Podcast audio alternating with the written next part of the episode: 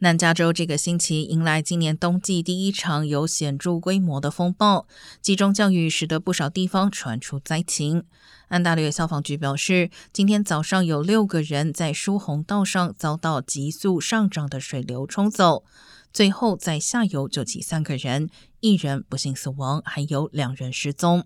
同时，大雨也导致圣伯纳蒂诺早前发生山火的 o k l a n 一带社区出现泥石流。呈现遭到山火肆虐的 Silverado 地区和洛杉矶县 Duarte，为了预防泥石流，则发出了强制撤离命令。